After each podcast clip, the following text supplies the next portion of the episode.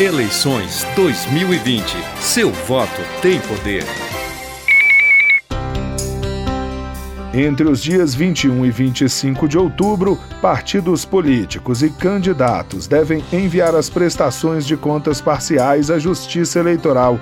O documento deve ser enviado pelo Sistema de Prestação de Contas Eleitorais e tem que ter os registros de toda movimentação financeira ou estimável em dinheiro feita por partidos e candidatos do início da campanha até o dia 20 de outubro.